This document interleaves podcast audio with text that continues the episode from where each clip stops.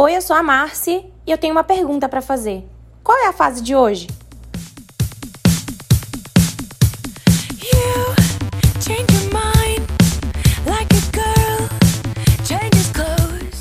Eu sempre tive dificuldade em escolher as minhas coisas favoritas.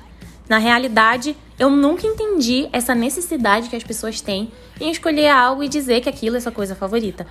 Isso é muito forte, existe uma infinidade de cores e as suas variações, porque diabos eu tenho que gostar só de uma.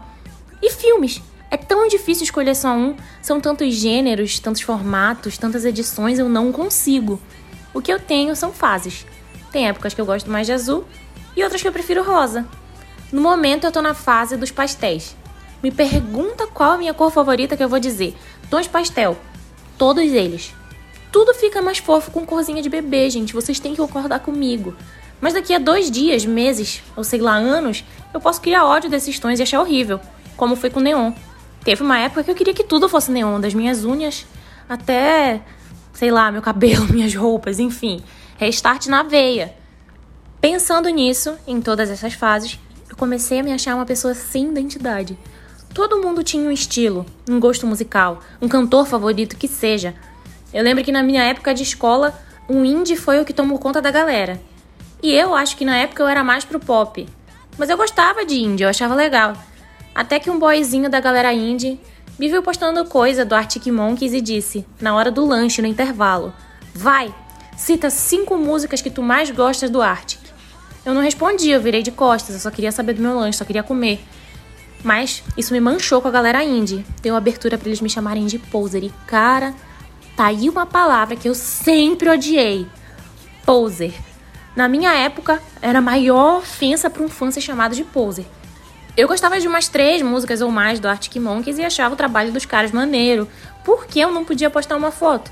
Na real, as músicas indies que eu sabia eram as que eu tocava no joguinho que tinha na Green Fox, um local que tinham várias salas de jogos e a gente sempre alugava uma sala para tocar guitar band.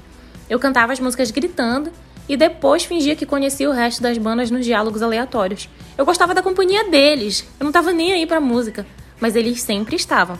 Aí me chamaram de poser. Eu acho que eles pensaram que me magoaram, mas a verdade é que eu não tava nem aí.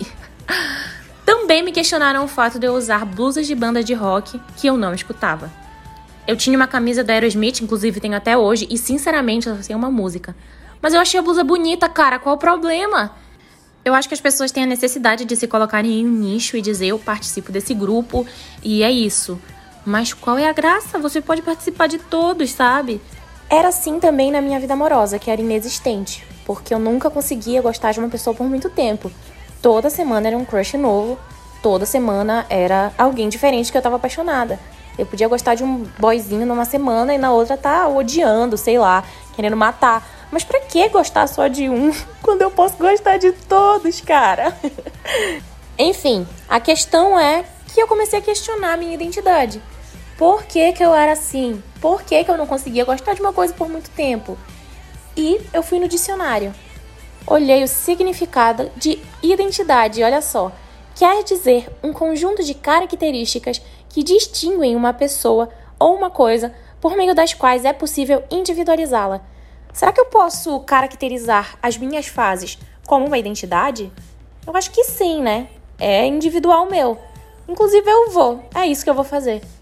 Mas vai que essas fases são só uma fase e daqui a pouco passa.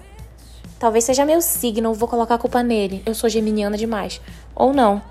Na verdade, eu não sei, não sei de nada.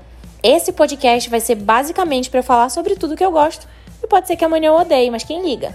O presente é o que importa. Seja bem-vindo ao Marte de Fases.